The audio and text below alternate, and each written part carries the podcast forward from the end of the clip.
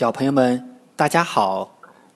伴随着这欢快的旋律，又到了我们的《西游记》时间了。我是亮亮和黑黑的爸爸，天亮听广播叔叔。今天我们讲第五回，收服猪八戒。在上一回中，观音院的老和尚想火烧唐僧师徒，盗取袈裟，被孙悟空识破。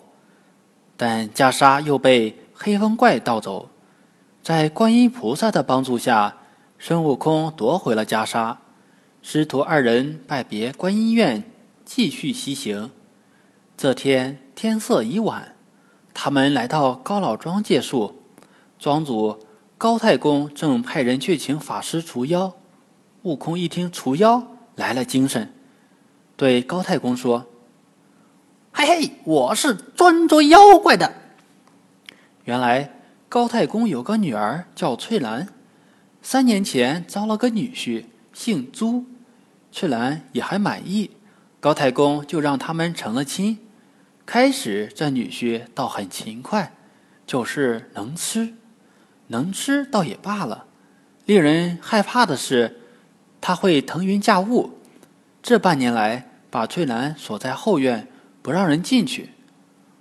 悟空向高太公打下保票，说：“这妖精他捉定了。”高太公问悟空要多少帮手，悟空说：“我一个人就够了，你只要找几个人陪我师傅聊聊天就行。”悟空让高太公带到后院，用棒捣开大锁。高太公父女相见，抱头痛哭。翠兰说：“这些天……”他总是早晨去，晚上回，云云雾雾的，也不知他上哪儿去了。悟空叫高太公父女回去，自己变成翠兰。没过多久，一阵风来，飞沙走石，果然一个长嘴大耳的猪精摸进门来，嘴里喊：“姐姐，你在哪儿嘞？”悟空说：“我爹要请法师捉你呢。”那妖怪说：“啊，不怕不怕。”悟空说：“听说请的是五百年前大闹天宫的齐天大圣呢。”那妖怪一听齐天大圣，套上衣服就往外走。悟空一抹脸，现出本相，喝道：“妖怪，你看看我是谁？”那怪一看是悟空，慌了，急忙化成一阵狂风而去。悟空随风赶来。只见那妖从一洞里出来，手提一柄九齿钉耙，骂道：“你这弼马温，当初大闹天宫，不知连累我们多少人，今天赶来吃我一钉耙！”悟空举棒架住说：“你是谁？竟认识俺老孙？”原来那怪是上界的天蓬元帅，一次。赴王母娘娘蟠桃会，他喝醉了酒，闯进广寒宫，调戏了嫦娥。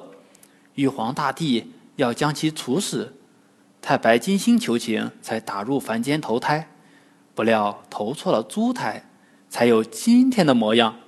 此时二人大战，从二更天斗到天明，那怪败下阵来，逃回洞中，再不也不敢出门了。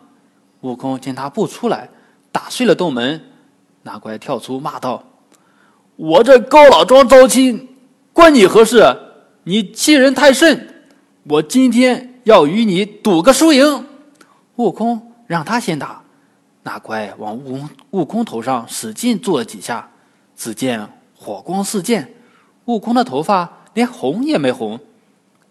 那怪害怕了，说：“你原在水帘洞，难道我丈人请你来的？”